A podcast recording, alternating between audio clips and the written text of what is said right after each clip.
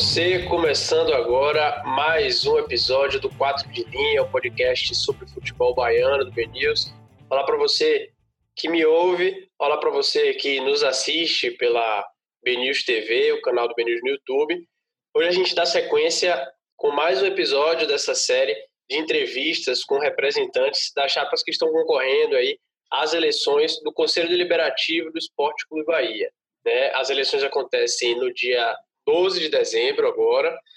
Dez chapas estão aí na disputa e hoje a gente vai conversar com Paulo Rogério de Campos, que está representando a chapa independente tricolor. compõe a chapa, né? São 100 cadeiras no, no Conselho Deliberativo do clube que são ocupadas é, proporcionalmente aí de acordo com a votação dos sócios. Paulo, antes de mais nada, obrigado pelo por aceitar o convite, participar aqui e a gente está gravando à tarde, então boa tarde para você. Léo, obrigado. Obrigado a todos aí do BNews que estão nos acompanhando, né? É, acho que a gente vai ter um bom papo aí para falar um pouco das eleições do Bahia e do Independente Tricolor, nessa campanha aí para o Conselho Deliberativo. Pois bem, essa segunda parte que você falou da Independente Tricolor, vamos começar por aí. Queria que você falasse um pouquinho é, a história do grupo, né? Quando é que foi a fundação, quando é, como é que foi formado, traçar um pouquinho esse, esse histórico aí da, da Independente Tricolor. Legal. É, nós acabamos de completar seis anos, né? agora em outubro, e nós nascemos exatamente é, num processo eleitoral, né? Na eleição, nas eleições de 2014, quando um grupo de dez amigos se encontrou, e aí um perguntou para o outro, e aí você vai votar em quem para presidente do Bahia? Você vai votar em quem para presidente do Bahia? Ninguém sabia em quem votar, e aí resolveu, resolveu que vamos vamos nos reunir no WhatsApp para a gente tentar discutir propostas, as entrevistas, etc., dos candidatos. Então, esse grupo começou e, em pouco tempo, 50 pessoas, 100 pessoas, 150 pessoas estavam ali na, no, no grupo com o mesmo objetivo, né? todos sócios, querendo debater quem seria o melhor candidato do Bahia nas eleições de 2014. É, e nesse processo de discussão surgiu a ideia: por que a gente não convida os candidatos para bater um papo diretamente com eles? E assim nós fizemos. Né? Reunimos três dos principais candidatos nas eleições de 2014, tivemos um encontro com cada um deles, e ao final, né, a gente tomou uma decisão é, em qual dos três a gente ia é, votar. Foi muito legal, foi um processo bem participativo, foi colaborativo, a gente aprendeu muito naquela, naquele, naquele momento. E essa, essa, essa discussão essa discussão acabou virando o grande mote do grupo, né?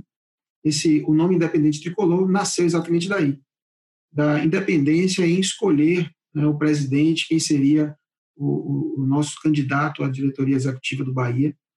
É, a partir daí, o grupo começou a, a, desenvolver uma série de ações, ações sociais, ações é, de comemoração, a tentar discutir o Bahia, né, a se reunir para falar sobre o Bahia.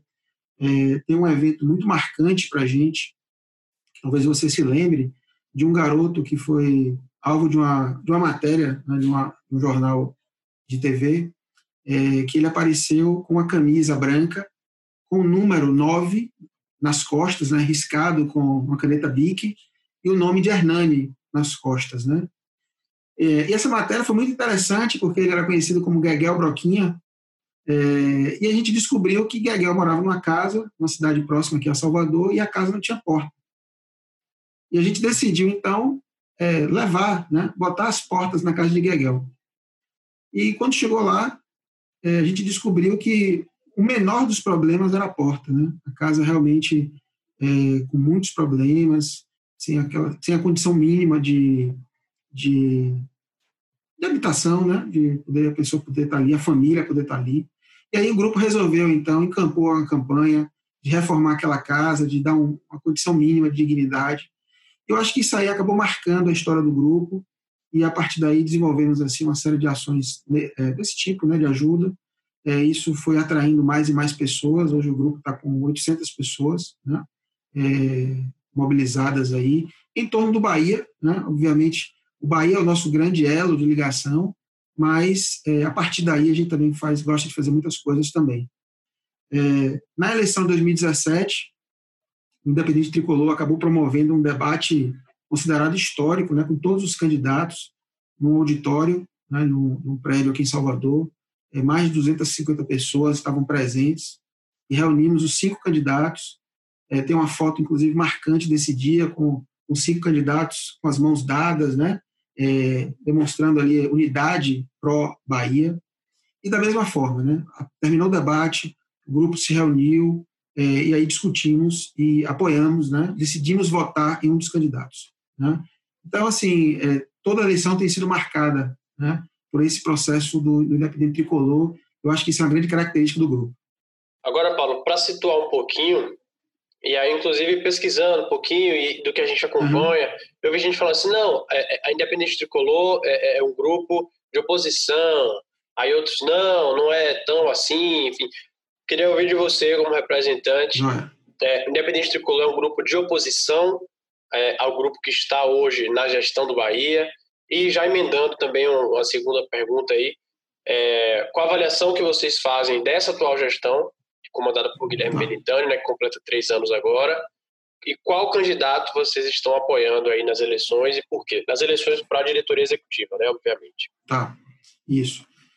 É, a gente inscreveu a chapa, né, essa chapa desse ano, para as eleições desse ano, sem estar vinculado a nenhum candidato da diretoria executiva, né? mantendo aquele mesmo espírito que eu falei há pouco. E eu vou explicar isso.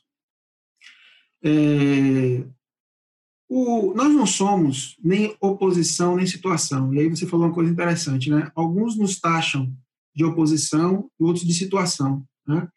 É, o fato é que a gente, na verdade, é situação para o Bahia. Né? Nós somos Bahia, nós defendemos o que é melhor para o Bahia. É, nós não somos defender, nós não defendemos dirigentes, etc. A gente quer o melhor para o Bahia. A gente discute sempre o que é bom para o Bahia. É, acho que todas as iniciativas, né, é, que foram é, comandadas, né, iniciadas pela diretoria executiva nessa última gestão, onde a gente já estava no conselho, né, nós participamos das últimas eleições, fizemos a segunda maior bancada do conselho, com 12 conselheiros, foi um feito, porque ninguém esperava que um grupo totalmente alheio né, àquele mundo político do Bahia chegasse com uma votação tão expressiva como a gente teve. É, nós, nesse debate que eu te falei, a gente optou por votar em Guilherme Belintani, né? é, foi uma, uma, opção por voto, né? nós não fizemos campanha para Guilherme, é, então nós não culpamos aquela base de apoio a Guilherme, tá certo? Mas nós nos posicionamos ao longo desses três anos com muita independência, como eu falei, apoiando aquelas iniciativas que nós consideramos importantes da diretoria executiva. Tivemos, ao longo dos três anos, uma, uma boa comunicação com o Guilherme, né? sempre que procuramos o Guilherme para discutir, é, para levar ideias, para saber dele como é que estavam as coisas, para tentar entender alguns momentos críticos do clube. Ele sempre nos recebeu de uma forma muito, muito aberta, a gente sempre teve uma interlocução muito boa com ele. Ele participou de eventos nossos, então é, sempre foi uma relação muito boa. Né? Mas nós não, nós não nos consideramos nem situação, nem oposição. É, nessas eleições, a gente não tem candidato, né, como eu falei há pouco, a chapa entrou sem nenhum candidato. É, nós estamos no mesmo processo dos outros anos. Né? Nós estamos querendo fazer um novo debate esse ano entre Guilherme, entre Lúcio. Né? É, eu não conheço Lúcio pessoalmente, mas muitos integrantes do grupo conhecem, conhecem Lúcio, é, sabem da sua história. Fernando Passo também é uma pessoa é, com uma, uma, história muito boa no Bahia. Então, acho que a gente tem aí uma, um conjunto de ideias que devem ser debatidas e o grupo vai gostaria de ouvir essas propostas, gostaria de ouvir os dois para decidir em quem votar. Então, nesse momento, se você perguntar, vocês vão votar em quem? Nós não temos nenhum dos dois ainda. A gente está nesse processo de discussão, ouvindo as ideias dos dois. Entendi. Você me perguntou sobre a questão do, da diretoria, não é isso? É, o que, é que a diretoria errou e acertou. Eu acho que a diretoria teve um grande acerto. É, Para mim, o grande acerto da diretoria diz respeito ao plano de sócios. Né? É, essa gestão conseguiu transformar o plano de sócios é, na grande ferramenta do clube é, financeira, né? de, de apoio realmente. O sócio a, a, abraçou essa ideia, né? E aí, quando eu digo o sócio abraçou essa ideia, tem a ver com um monte de ações que foram feitas é, com esse objetivo. Né? A, a, marca Esquadrão, a relação com a Fonte Nova, que melhorou sensivelmente, uma série de ações de identidade né, que o Bahia assumiu perante a sociedade. Eu acho que tudo isso ajudou a trazer o sócio para próximo, para próximo ao clube né, e fazer com que o sócio fosse hoje um elemento importante para a vida do clube. Né? Efetivamente, hoje, o torcedor do Bahia paga, banca o Bahia. Né? Importante isso. Eu acho que isso é o grande mérito dessa gestão. O que foi feito aí realmente é, é, acho que é louvável. É, e o ponto que eu acho que deixou a desejar, infelizmente, foi o futebol. Né? É, eu acho que, por conta de tudo que foi feito, há uma expectativa muito grande em relação ao futebol, ao desempenho do futebol. É óbvio que a gente não espera ganhar sempre, né? mas a gente espera estar competitivo sempre. Nosso hino já diz, né? Ninguém nos vence em vibração. Então, o torcedor do Bahia quer ver sempre a vibração do time em campo. O torcedor do Bahia quer sempre entrar em campo é, e sabendo no início do jogo que, olha, nós estamos entrando, nós podemos perder, nós estamos entrando para conquistar, para ganhar. Esse é o objetivo. Eu acho que faltou né, a, a, um pouco, nesses três anos, um pouco desse espírito. Né? É, por diversas razões, aí acho que o tempo não vai ajudar a gente a debater sobre isso, mas eu acho que esse foi o grande ponto. Né? E aí, de tabela também, eu diria que é, futebol de base também ele não, não, não ajudou né, nesse processo. Então, eu acho que precisamos aí para os próximos três anos olhar com mais atenção ao futebol e ao futebol de base. Agora, para trazer um pouco a conversa para o Conselho Deliberativo, né, propriamente dito, uhum. queria que você analisasse um pouquinho a atuação do Conselho Deliberativo do clube nos últimos três anos, né, da mesma forma, é, uhum. trazendo um pouco para a Independente Tricolor, obviamente também, mas é, isso foi um dos, dos, pontos que eu ouvi aqui. Estou questionando para as outras chapas também. Um uhum. representante de outra chapa é, levantou um ponto aqui sobre é, uma crítica que ele fez sobre faltar celeridade em certos aspectos no Conselho Deliberativo, o cumprimento de alguns prazos. Outro ponto Sim. também é sobre o Conselho ser muito pautado pela diretoria executiva e não ter pautas próprias. Então, queria te ouvir uhum. também, resumidamente, porque nosso tempo não é longo, é, ah. esse ponto, fazer essa, essa, esse, esse balanço, digamos assim, do Conselho Deliberativo, o que, é que você acha que o Conselho Deliberativo do Bahia deve melhorar para os próximos três anos? Pronto. É, eu acho que o Conselho, nesses três anos, teve uma relação de muito respeito, né? Entre todos os conselheiros, entre todos os grupos. Eu acho que esse foi, um ponto positivo. Isso não significa dizer que não houve o debate, não houve a discussão, né?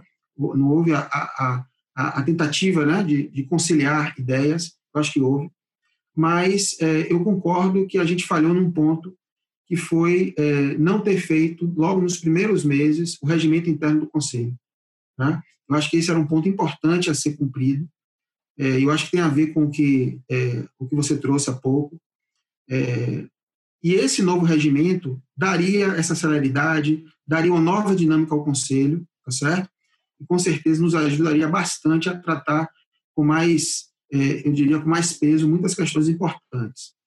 É, eu acho que muitas pautas foram tratadas, né, pautas importantes para o clube, é, as embaixadas, né, o regulamento das embaixadas, o voto online, inclusive, que a gente vai usar agora, graças a esse trabalho. Né, se isso não tivesse sido feito, a gente talvez tivesse uma eleição muito complicada de acontecer. É, então, foi um trabalho muito importante.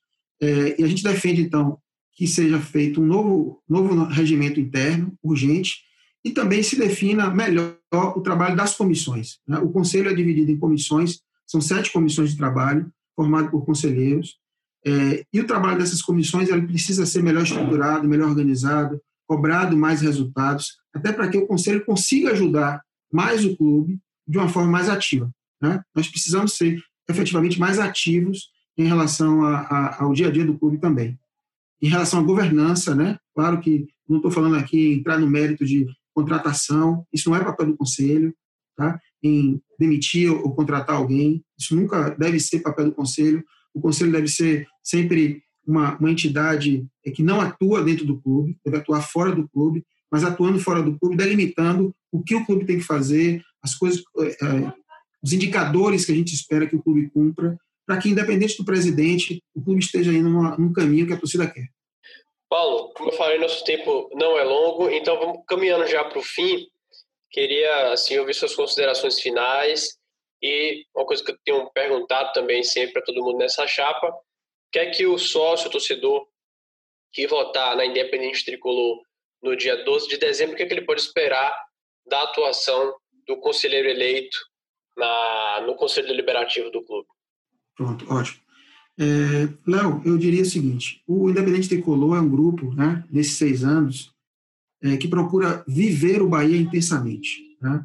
Nós, não, nós não formamos apenas um grupo na época das eleições. Né? Nós falamos de Bahia 365 dias do ano, com várias iniciativas, várias ações né, relacionadas ao Bahia. Nós procuramos agrupar todo mundo, ouvir os torcedores, ouvir as pessoas, ouvir o sócio, identificar o que é que precisa ser feito e ser a voz desse torcedor, desse sócio. É, então, o conselheiro do Independente Tricolor é um conselheiro que tem um compromisso com o torcedor do Bahia e para o Bahia. Né? É o nosso slogan, né? Bahia independente de tudo. Nós defendemos o Bahia. E o Bahia é aquilo que o seu torcedor quer, é aquilo que o seu torcedor busca. Né? E essa é a nossa defesa. Né? A gente não quer entrar em pauta é, de política, de briga por poder, essa não é a nossa pauta. Nós não estamos interessados nisso. Nós estamos interessados no futuro do Bahia, em discutir o Bahia e trazer o Bahia para o patamar que o torcedor quer, que o torcedor do Bahia espera e o torcedor do Bahia merece. Né? Eu acho que esse é o compromisso nosso. É, a gente tem nas nossas redes sociais um conjunto de propostas de atuação do Conselho, é, para o Conselho, né, de atuação dos conselheiros nossos no, nos, nos, próximos três anos. Eu convido todo mundo aí a entrar nas nossas redes sociais, é, conhecer nessas né, propostas, conhecer da nossa história, né, no Twitter, no Instagram, no Facebook, na internet, no WhatsApp. Então, a gente está em, em vários lugares, então acho que é fácil nos encontrar e vai ser muito bom trocar ideias, debater um pouco Bahia e dizer, olha, nós somos Bahia, nós vivemos o Bahia intensamente, somos Bahia independente de tudo. Acho que essa é a grande mensagem que eu, eu deixaria aqui para o sócio e para o torcedor do Bahia. Muito bem, Paulo, muito obrigado por sua participação aqui. Boa sorte no dia 12 para você, para a Independente Tricolor.